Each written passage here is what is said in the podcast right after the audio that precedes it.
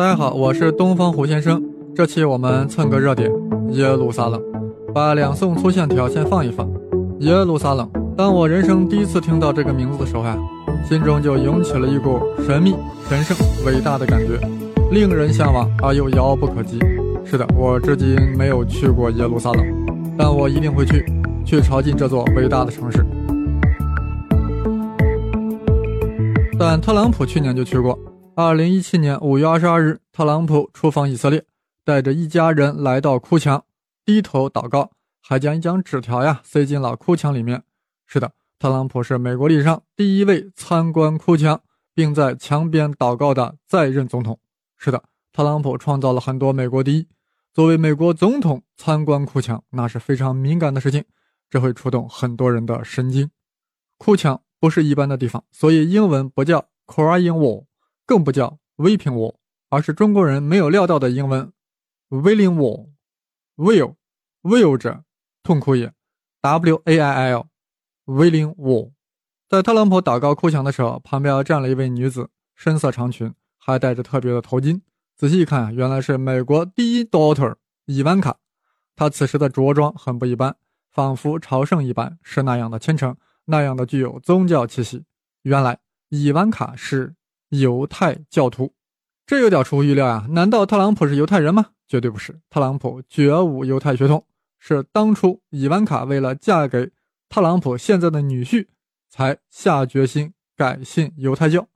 决心下的不容易啊，是在邓文迪的鼓动之下才改宗的，而且还特别不容易。那犹太教不是随便可以入的，女婿当然是特别的厉害，纯正的犹太人，犹太教徒。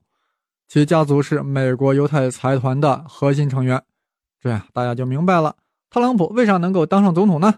那不只是因为有非常能圈粉的伊万卡，怀揣希望的白人屌丝，背后还有以女婿来牵线搭桥的犹太财团。特朗普能带女儿到哭墙祈祷，那是在释放明显的政治信号，在中东问题上，我特朗普要向以色列倾斜了。当然了。美国在中东问题上一直是向以色列倾斜的，但特朗普要加大倾斜角，甚至要一边倒。众所周知，自从以色列1948年5月14日建国以来，以色列开始与整个阿拉伯世界进行 PK。啊，说一下啊，上回是把时间说错了，以色列建国时间是一九四八年，上回竟然口误说成了一九八四年，搞笑了啊！这以色列自从建国以来啊，在阿拉伯世界是越打越强。到了一九六七年，以色列在第三次中东战争后呀，就占领了耶路撒冷啊，全部把耶路撒冷给占了，而且宣布整个耶路撒冷是以色列永久不可分割的首都。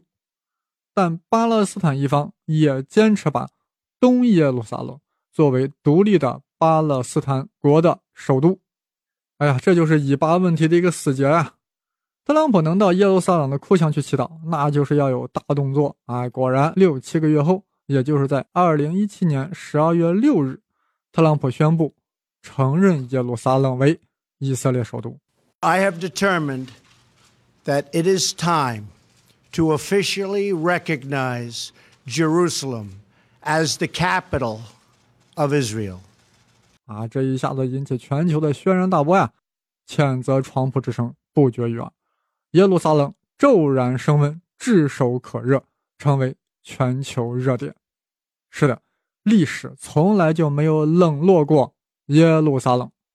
那么，为什么川普宣布耶路撒冷为以色列首都会引起轩然大波呢？因为国际社会普遍不承认以色列对耶路撒冷拥有主权，所以各国大使馆呀都不设在耶路撒冷呀，而是放在了特拉维夫。这就表明个态度。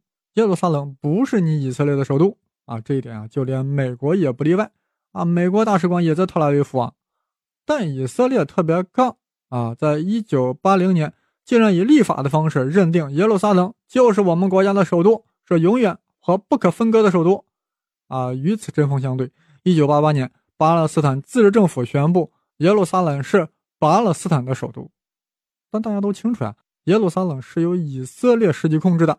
所以这个死结呀解不开。既然美国在二零一七年年底公开承认耶路撒冷是以色列的首都，那就意味着美国要迁管要把美国驻以色列大使馆要从特拉维夫迁到耶路撒冷。这不就在前几天，五月八日，特朗普宣布，美国要在五月十四日在耶路撒冷举行开馆仪式，还呀派了一个庞大的代表团要去参加呀，女儿女婿全去啊，自己就不去了，毕竟太敏感了。啊，这美国一宣布迁馆呀，马上有国家跟风。首先跟风的就是危地马拉。哎呀，这名字起的危地马拉，在危险的地带你还敢马拉？你是要马拉松还是要马拉车？果然是危地马拉有胆色。接着呀，又有巴拉圭也要迁馆啊，好像捷克也要迁馆啊，搞得有如孟母三迁一般。这一切都令巴勒斯坦总统很气愤。你们还有没有王法？本来啊，二零零零年以巴双方达成了谅解，而国际社会也希望看到耶路撒冷在将来容纳两个国家的首都，西耶路撒冷是以色列的首都，东耶路撒冷是巴勒斯坦的首都，这样就可以同时满足两个国家的心理诉求。但美国一牵管，巴勒斯坦的希望渺茫了。当然了。联合国马上通过了决议，认定任何改变耶路撒冷地位的决定都是无效的。但联合国毕竟只是联合国而已。是的，在耶路撒冷问题上，不只是巴以双方对立，而且是以色列与整个阿拉伯世界的对立。阿拉伯世界认为耶路撒冷当归属自己，以色列是19世纪末20世纪初犹太复国主义的产物，是西方的阴谋。是犹太人的阴谋，而以色列则认为，耶路撒冷自从三千年以前就是我们犹太人的故土，阿拉伯人才是入侵者。那谁说的对呢？不胡先生要罔顾左右而言他了。数天前，耶路撒冷市急不可耐地竖起了一个标志牌，白底上赫然写着“美国大使馆”啊，当然不是用中文写的，是用英文、希伯来文和阿拉伯文三种文字写的。是的，以色列和特朗普要造成既定事实，要让巴勒斯坦人接受。此情此景，我们中国人不免有些怅然，有些困惑：耶路撒冷就那么的重要吗？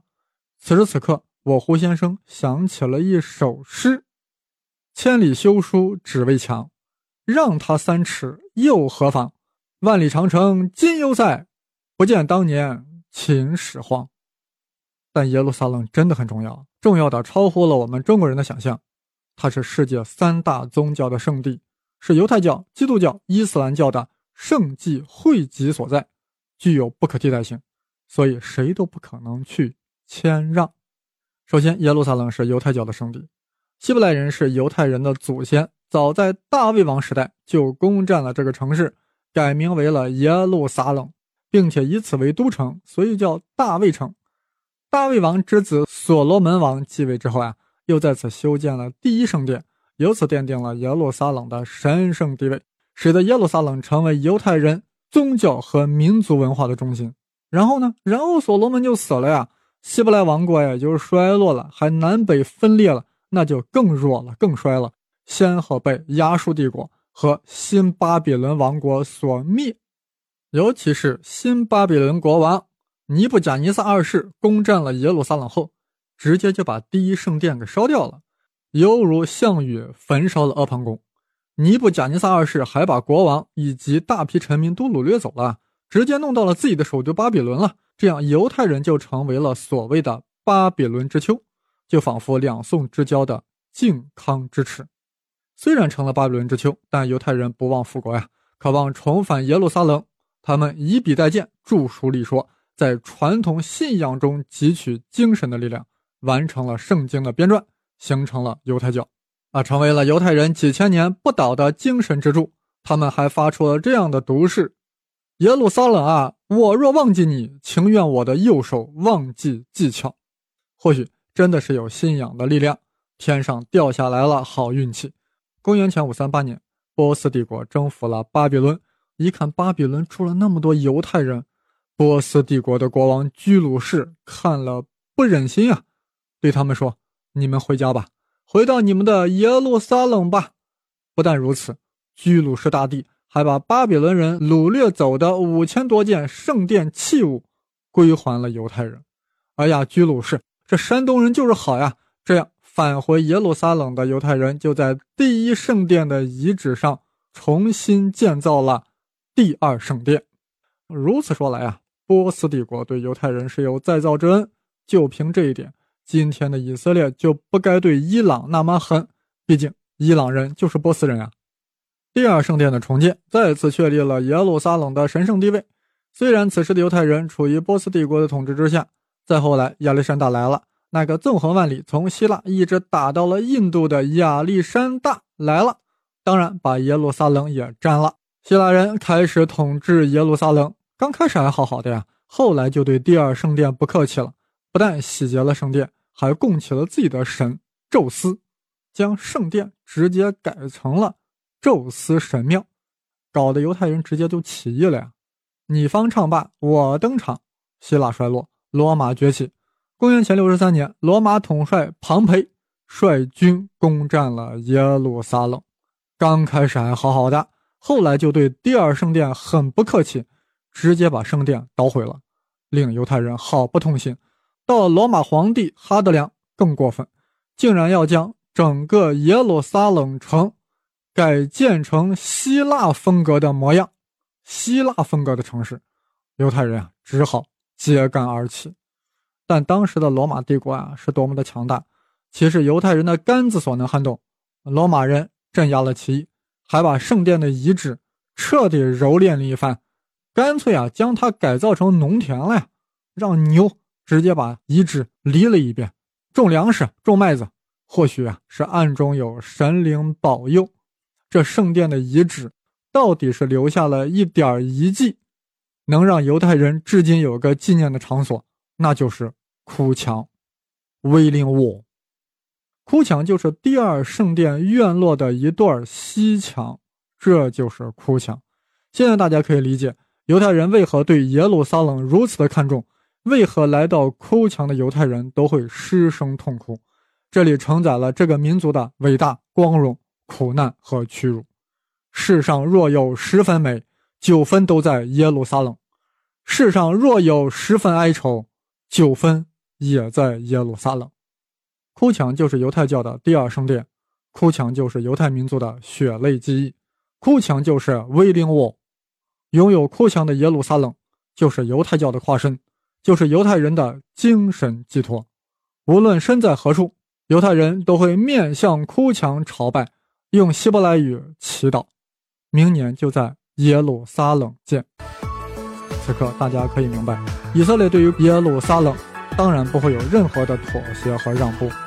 但是伟大的耶路撒冷也是基督教和伊斯兰教的圣地，天色已晚，就让我胡先生面朝巴勒斯坦说一句：耶路撒冷，你这座伟大的城市，我们后天再见，再见你神秘的光彩，再现你历史的风尘。